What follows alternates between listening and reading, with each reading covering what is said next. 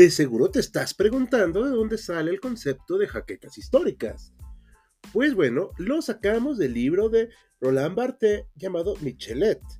En él nos explica que el cuerpo entero de Michelet es producto sorprendente de su propia creación, y él establece una especie de simbiosis sorprendente entre el historiador y la historia. Las náuseas, los vértigos y las opresiones no solo proceden de las estaciones y de los climas, los provoca el propio horror a la historia contada. Michelet tiene jaquecas históricas. Bienvenido al podcast de HC Historia Contemporánea.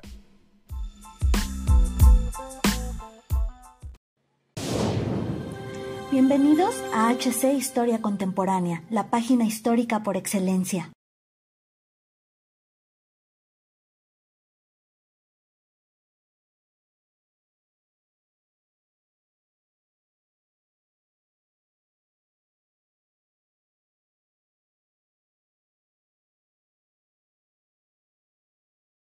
Vietnam es una zona que ha sufrido distintas invasiones en su historia, pero sin duda alguna, en el siglo XX sufrieron lo indecible para poder alcanzar su libertad. Como parte del ajedrez geopolítico de la Guerra Fría, se vieron divididos entre la zona influida por Estados Unidos y la otra por el eje socialista, pero al final, la parte sureña logró tener un ejército que, en algún punto, fue aparentemente uno de los mejores armados en el mundo. Bienvenidos historiadores a una nueva entrega de Historia Oscura, en el cual veremos a una fuerza militar hoy desaparecida que peleó en la ya mencionada Guerra Fría. Así es. Hablamos de las fuerzas militares de la República de Vietnam, quienes fueron totalmente derrotadas por su contraparte norteña, el Ejército Popular de Vietnam. Pero hay distintas razones para ello y es necesario explorarlas y explicarlas por lo que sin mayor dilación los invitamos a acompañarnos al relato del día de hoy. Como les comentamos al principio, historiadores, Vietnam fue parte de la estrategia geopolítica de las potencias de la época durante la Guerra Fría. Al terminar la gestión colonial de la Indochina francesa, junto con la creación de Laos y Camboya, se acordó que se daría una división temporal entre Vietnam del Norte y el Sur, esperando que se realizaran elecciones para decidir el futuro de este país y pues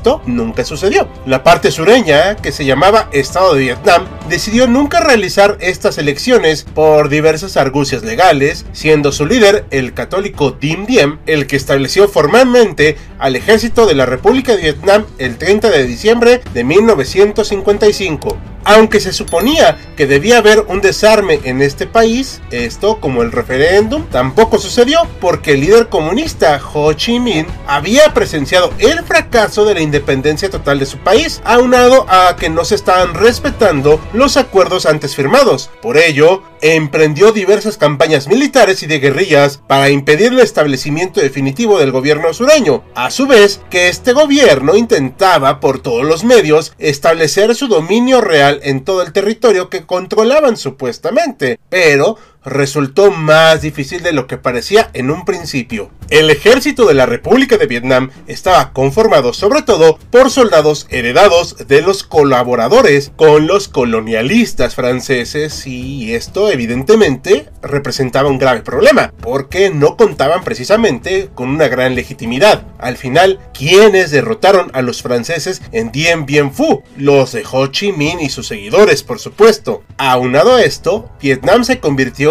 en otro de los patios de juegos de las potencias durante la Guerra Fría. Sin justificar a ninguno de los bandos, ¿qué esperanza había de que ambas partes entendieran si por un lado fluían armas desde China y la Unión Soviética al norte y por el otro se recibía armamento de Estados Unidos y herencias de Francia, aunque en un principio, hay que ser honestos, no fue lo más moderno. Se dividió este ejército en armada, fuerza aérea y cuerpo terrestre, siendo esta última tanto la más famosa como la más equipada y numerosa. Recibieron armas de la Segunda Guerra Mundial y algo del conflicto coreano. El gobierno survietnamita dividió a este ejército en cuatro cuerpos y una unidad especial. Se entrenaron en tácticas antiguerrilla en un principio, pero también se enfocaron en suprimir las protestas contra el gobierno de la joven nación con resultados más que cuestionables. El Vietcong era uno de los mayores problemas de estas fuerzas armadas porque penetraban a su territorio por cielo, mar y tierra. Ante esto, resultaba imperativo mejorar la preparación de sus combatientes, situación a la que se le empezó a poner empeño durante la presidencia de John Kennedy, quien envió no solo asesores, sino una considerable inyección de recursos a estos aliados. El presidente de Vietnam del Sur empezó en su momento con cierta popularidad y legitimidad, pero pronto fue perdiendo el apoyo debido a su incapacidad de tener una conciliación y tolerancia con sus conciudadanos budistas, además que ordenó a la tropa realizar campañas inhumanas en el campo contra la población rural. ¿En qué consistía esto?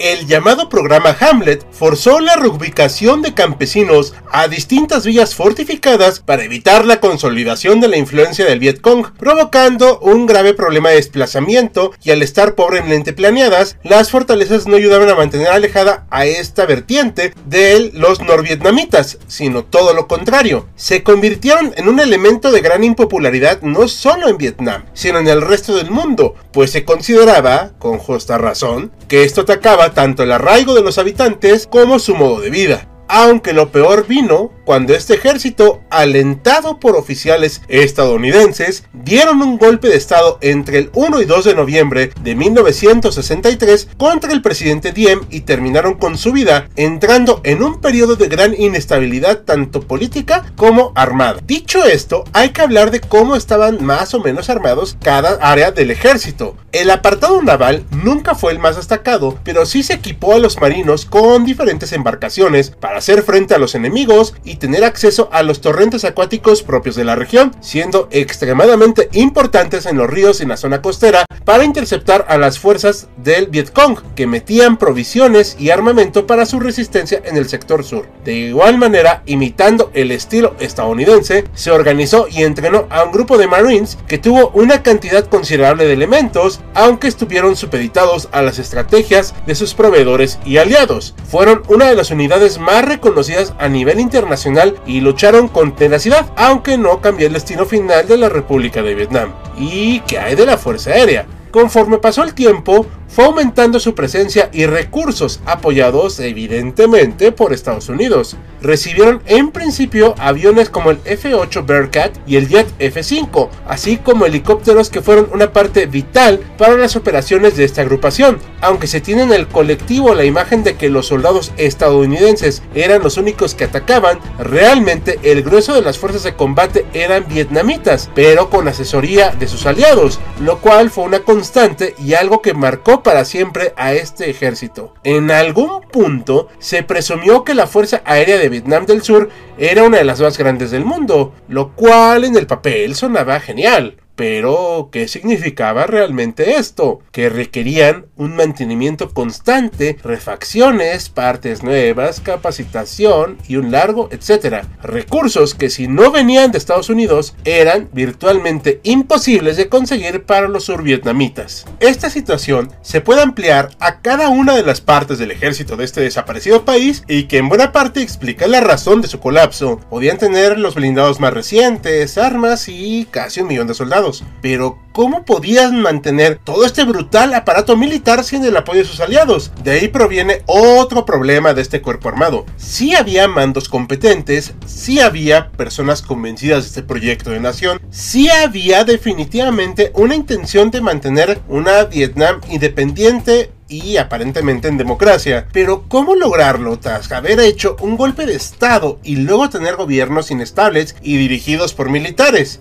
cómo tener un ejército bien equipado si desde los más altos mandos hay una red de corrupción que se transmite a cada una de las divisiones. Tal vez la parte más efectiva del ejército vietnamita haya sido su división terrestre, la infantería, bien pertrechados y con estrategias creativas en el uso de algunos blindados como el M113, el cual cambió la forma de y enfrentar a sus enemigos. Pero el fallo definitivo de estas fuerzas armadas fue, precisamente, nunca poder consolidar realmente su posición territorial. ¿Cuál era su control efectivo? Realmente poco. Cada vez que parecían controlar una sección, había problemas en otros. En algún otro video analizaremos las formas de ataque del Vietcong y de las fuerzas de Vietnam del Norte, pero la cantidad de soldados sureñas era simple y sencillamente insuficiente de manera permanente porque implicaba que nunca había una forma de desmovilización, Los ataques eran constantes, sorpresa. Las ofensivas no duraban un día, sino que implicaban una utilización de recursos que eran insostenibles. Para colmo de males, la población apoyaba tanto al gobierno como al ejército. No se puede decir que hubiera una insurrección generalizada, pero el hecho de que Vietnam del Sur desapareciera en menos de 20 años nos puede decir que tal vez no había la suficiente identificación con un gobierno y ejército corruptos que lastimaban a sus propios ciudadanos y que tenían que recurrir a sus pobladores que tal vez no tenían la suficiente motivación para pelear por una causa que parecía pues perdida. La vietnamización del conflicto que llevó a ser únicamente peleado por los locales, solo fue un placebo que dio paso al inicio del fin de este conflicto. La zona desmilitarizada entre ambos países resultaba efectiva solo en el papel, pero se llenó de miles de dispositivos explosivos. Esto no impidió la ofensiva final de Vietnam del Norte en 1975. Lo que parecía un pequeño empuje solo demostró el castillo de naipes que era el país sureño. La llamada ofensiva de primavera destruyó la resistencia del ejército de la República de Vietnam y provocó una auténtica desbandada. El 30 de abril de ese mismo año, la capital Saigón cayó y de manera fáctica toda su estructura. Algunas unidades del ejército habían quedado realmente intactas y no había nada por qué pelear. De alguna manera todo colapsó y no podía haber respuesta alguna ante esta derrota total. La tragedia vino cuando fueron capturados por sus enemigos, pero algunos alcanzaron a escapar. El ejército de Vietnam del Sur fue, aunque una idea en teoría efectiva, en la realidad fueron derrotados por un grupo más motivado, cohesionado y mejor preparado. Como habrán notado, no hablamos de todos los generales y de todo el equipamiento, eso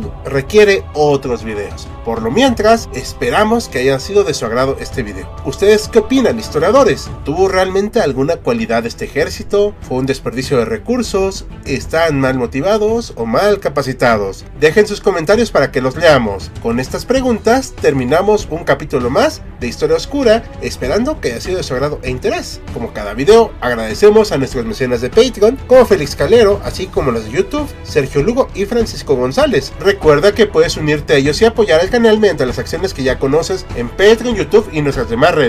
Sin nada más que añadir, yo soy Hal, despidiéndose, con la promesa de vernos en otro evento histórico de gran importancia.